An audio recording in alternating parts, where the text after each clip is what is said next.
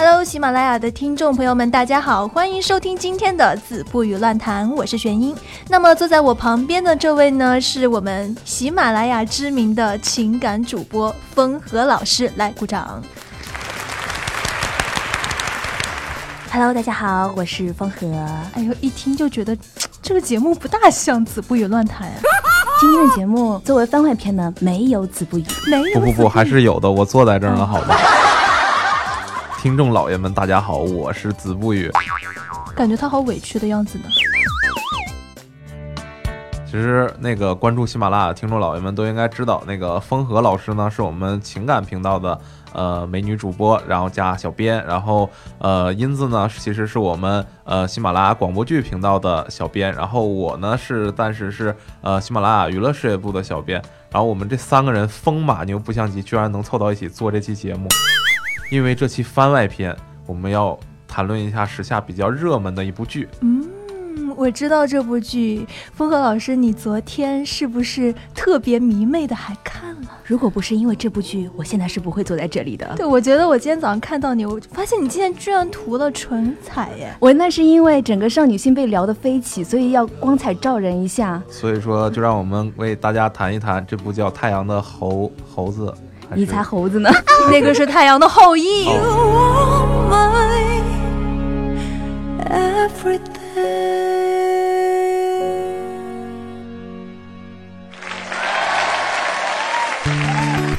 太阳我知道啊，就是因为我现在在做一档历史类的子不语乱谈的节目，嗯然后太阳我知道它是被后羿射掉了九个，然后还剩了一个太阳。嗯，就是现在这个光彩照人的他。哦，果然是那个后羿嘛。宋仲基欧巴。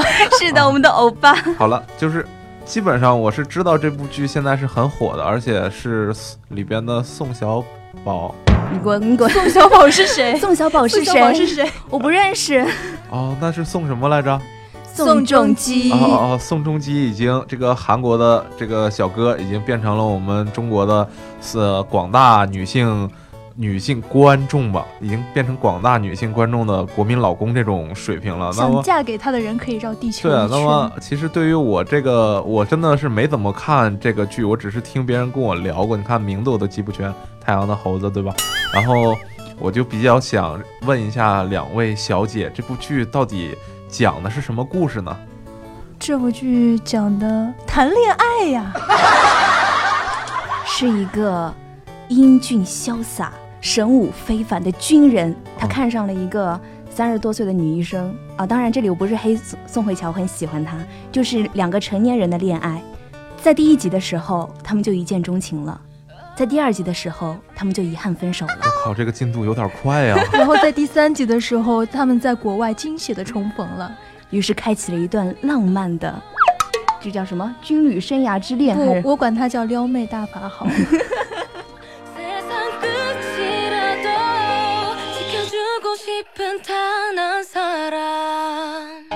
其实因为这个剧呢，把一个词语又重新摆到了我们大家面前，让我们大家又认识了一个词儿，就叫撩妹。但是作为我这个没有看过这部剧的人来说呢，我比较好奇的是那个剧里边那个号称撩妹小能手的宋小。宋仲基哦，好吧，好吧，宋仲基就是那个宋仲基同学，他到底是在剧里边展现了哪些撩妹技能？可不可以告诉告诉我，教教我这种感觉呢？嗯，我们先从就是最近我们看的那一集开始吧，啊红酒之吻》哦，不要说，我脸都红了。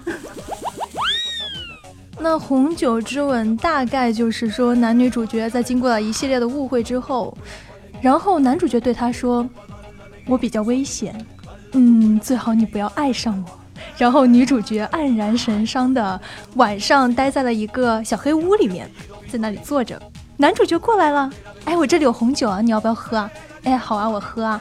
那男主角说，但是我现在在派兵，我也不能喝红酒，那你就喝吧。女主角喝着喝着喝着，然后就说了一些什么话，然后点燃了男主角的小宇宙。这个时候呢，我们的宋仲基同学眼睛噌的一亮，走上去，就稳住了是吗？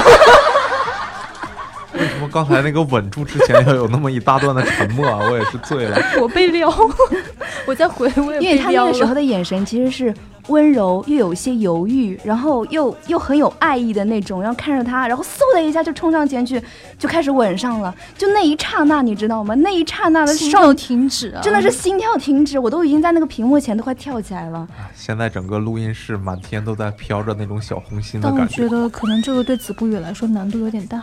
对子不语来说是一种伤害，其实。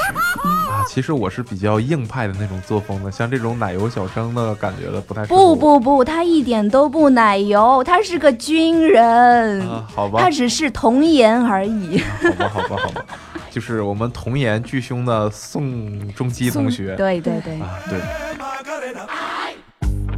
其实我还是稍微看过一个小片段的，就是一个新兵在那儿铲地，然后我们的神似宋小宝的宋仲基同学过来以后，马上就开始要脱下自己的衣服。当时我就在想啊，不会发生那种 B 站上面鬼畜区里边什么比利海灵顿他们发生的那种剧情，然后就开始脱了衣服，对新兵要上下其手的感觉。然后这时候发现，长相神似岳云鹏的男二号，然后有种迷之出现了。然后这个时候，风和老师给我讲的是，其实那个新兵喜欢的是男二号，原来这这还是个男童三角恋的这种故事。因为那个男二号之前救过那个新兵，所以新兵对他有一种爸爸的依恋。爸爸是兄长吗？哦是不兄长？我怎么觉得更像爸爸呢？好可怕污啊！了这个这个段子好污啊！我现在完全脑补不出来那个感觉了。但是我觉得男二和女二之前就是在机场的那一段拥抱，我觉得可以哦那让子不语学一下。对对，对，那个子不应该能够做到符合他的硬派的作风。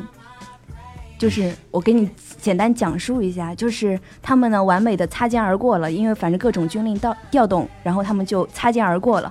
这个时候呢，女二恋恋不舍的，就是这样子，两个人错开的时候，女二恋恋不舍的抓住了男二，男二一个反手就把她拥入了怀里，哇！就那一刹那，然后女二的眼泪就唰啦唰啦唰啦流下来了。论怎么一分钟就叫女生哭，你可以这样做，真的。刚才我们三个人大概讲了一些这个电视剧的情节嘛，那么我们只是讲了一些他撩妹的这种比较大概的概括了一下他撩妹的一些手段嘛，但是实质上的一些东西呢，我我比较想知道的是他，呃，你看韩韩国的棒子剧其实。呃，一步一步的都是很高产的那种，那么多的棒子剧，他是怎么从这些里边，嗯从这么多棒子剧里边，然后吸引住你们，然后打动你们的呢？我觉得其实这么说吧，韩剧在很久之前，应该是在零几年的时候，它其实有过几年的一段低潮期的。嗯嗯嗯那个时候出产的韩剧简直是不能看呀。然后最近最近不知道为什么，然后就韩剧突然就感觉就收视率一下子飙高了。然后《太阳的后裔》给我的感觉是，它不仅讲的就是撩妹啊，或者是两个人谈恋爱的，它其实对更深刻一些，它会有很多价值观上的一些，呃，就是宣扬啊，或者说是，嗯，明明就是个脱衣服的偶像剧而已，让他们说的好吧，你说的也没有错，好吧，颜值撑起了一切。对对对对我们看脸，我们看脸。对，但其实老实说，像这种算是他们国内比较主旋律的剧了。然后拍起来的话，就是恋爱啊，然后打仗啊，价值观啊，三不耽误。其实我觉，得，其实也有一部分是因为他的人设吧，就像军人的人设，其实每个少女心中都对这些军人呢，或者说更加一些铁血一些的一些英雄，他会有一个这样一个少女般的一些幻想。所以，当这么一个高颜值、有正义感、什么都会这样的一个人出现在你面前的时候，你会发现，哇塞，这不就是你的梦中情人？我感觉天都变粉了。是的。哎，他们两个第二集不就分手了吗？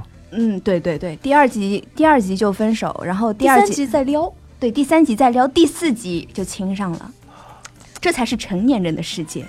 就其实他们两个人往来的话，就你来我往说的话的话，其实蛮像就是成年人谈恋爱，不像就是之前就比较脑残的偶像剧里面，就是你爱我不爱你，就这样。对，其实两个人都智商在线对线，而且都很明白对方到底要什么。所以现在观众都很挑剔的，他们不仅要看撩妹，也要看有智商的撩妹啊。从我个人的感觉来说呢，从那个《来自星星的你》那个时候，是我稍微对这个外国的偶像剧有一些就是印象的那个时候开始，然后一直到后来的日剧啊，《朝五晚九》啊，还有包括我们国产的这个《琅琊榜》啊，这个剧都是呃一系列，包括最近的还有那个《太子妃》，呃，但是这些剧呢，都大概给我留下了一些，就是对他们打上一些有标签的这种印象吧。啊、这个《太阳的后裔》，你觉得要是给他贴一个标签的话，应该是什么呢？帅，不 言简意赅。但是你要说帅的话，前面的《琅琊榜》里面的胡歌，还有《来自星星你》里边那个金秀贤，也都挺帅的。那不是不一样的帅法，就是像《琅琊榜》里面，我觉得他不只是个帅，他所以说，听众朋友们还是看脸啊，这些人、嗯对，说了这么多，其实都没什么用，还是看脸的。撩妹需谨慎，还是要看脸啊。我觉得还是价值观的一个体现吧。就像我之前的我那个同事说，相同的题材在中国拍的话叫《我是特种兵》，在韩国拍的话叫《太阳的后裔》。哎，我是特种兵那个剧倒是可供吐槽的地方还是挺多的。但其实我们国家像军旅的话，以前会有就是也是有好剧的，像以前的话《士兵突击》啊，我最喜欢的士兵突击我《士。兵突击》我当时超喜欢元朗的，我觉得跟宋仲基有点像。其实你们给我推荐《太阳的后裔》，然后我一直没看，就是因为我不太喜欢那个军旅剧里边就是加入一些呃女性啊情情爱爱的这种角色，倒不是说歧视女性，就是说呃你想军军营的话，正常来说的话，它女性的一些元素肯定是呃弱化一些的，它因为男兵是男兵，女兵是女兵，这个是最简单的一个分别。然后所以说我那个时候比较喜欢《士兵突击》，是因为它。就基本上就是讲的是真的是当兵的那个整个一一个男兵的军旅生涯，然后总觉得这种《太阳的后裔》这种就是包括中国的《我是特种兵》加入一些女性的元素，就给我感觉好像怪怪的那种的，就是一个军旅恋爱剧那种感觉。你这么说起来的话，其实我不大赞同，因为男《太阳的后裔》的男女主角一个是军人嘛，然后一个是医生，然后这个医生因为第二集他们为什么会分手，就是因为他们的价值观不一样，，一个是医生救人，一个是杀人。医生理解不了军人的价值观，所以我觉得你对于这样的一个女性医生的这个角色的呃一些思想的转变的话，我觉得他刻画的还是不错的。那你们会不会觉得他想传达的信息比较多了呢？就因为他既要传达一个军人的这种天职，又要传达一个医生救死扶伤的一个本质，然后所以这两个人开始谈恋爱了呀。对啊，然后他又他又他本质上他外衣是我前面说的那两种东西，然后他本质上呢又是一个谈恋爱的剧，然后他想传达的东西会很多。其实他传达达三个东西都是对的，但是这三个对的东西放在一起就会感觉有点别扭。老实说，我还不算是直男，但是说我觉得对大你不部分算直男，啊，我还不算直男，你弯在哪里？你什么时候弯的？为什么没有听到了什告诉我们么？不对，我啊对，我还不是直男癌那种人，我应该这么说。啊 对，其实我还不是直男癌那种人，但是老实说，呃，把这三种东西混到一起看的话，就会给可能我我代表的是大部分男性的一种看法，就是会感觉怪怪的。这个我觉得其实要看编剧的功对，力了就要看整部剧后面最后呈现出来的效果。对，你要看编剧的。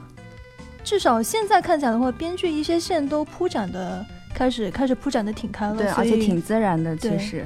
最主要，我觉得编剧的台词功力非常的深厚。但不知道会不会烂尾啊？之前好多韩剧都会烂尾的。啊，不要这样说，我对他很有期期望，期望值很高。呃不，你只期望男主的那张脸。老实说，那可以的我觉得男主战死沙场的概率比较大的，闭嘴，按这个剧的尿性来说闭。嘴。闭嘴。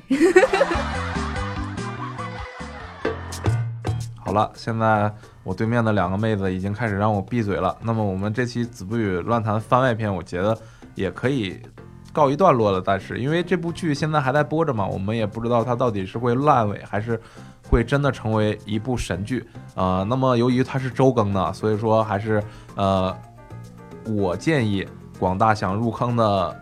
朋友，然后可以谨慎考虑一下，因为它周更会很慢啊。你等起来的话，如果是强迫症那种，而且又好奇宝宝，你看起来等起来会非常的难受。那么我就建议你养一段时间，等它出到十几集的时候再入坑也不迟。能救救我们这些少女吗？救大人啊，子不语大人，我们已经入坑了。我也没有那个，我我也没有那个那个能力了。你可以帮我买会员。那么它到底会成为一部似是而非、四不像的雷剧，还是会成为一部不辜负风和老师、呃英子老师还有等等广大女性粉丝期待的神剧？让我们跟着拭目以待吧。我看到风和老师跃跃欲试的眼神了，他要回去看剧了。啊，好吧，好吧，这个节目我感觉也录不下去了，因为他那边缓存的电视剧应该马上就缓存好了。记得一定要分享给我。我会跟大家一起分享的，欢迎大家一起入坑哦，少女们。如果有像我们一样迷妹的听众们看了《太阳的后裔》有什么想说的话，也可以在节目下方给我们进行留言哦。我们都会一一回复的。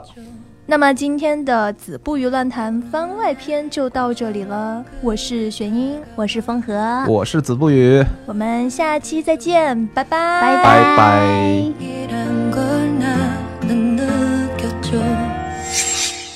这里给广大的听众老爷们提前做一个预告，下一期呢，我们要讲的是曹魏的第一大将。注意哦，我说的是第一大将哦。啊，喜欢三国历史的听众们，敬请期待吧。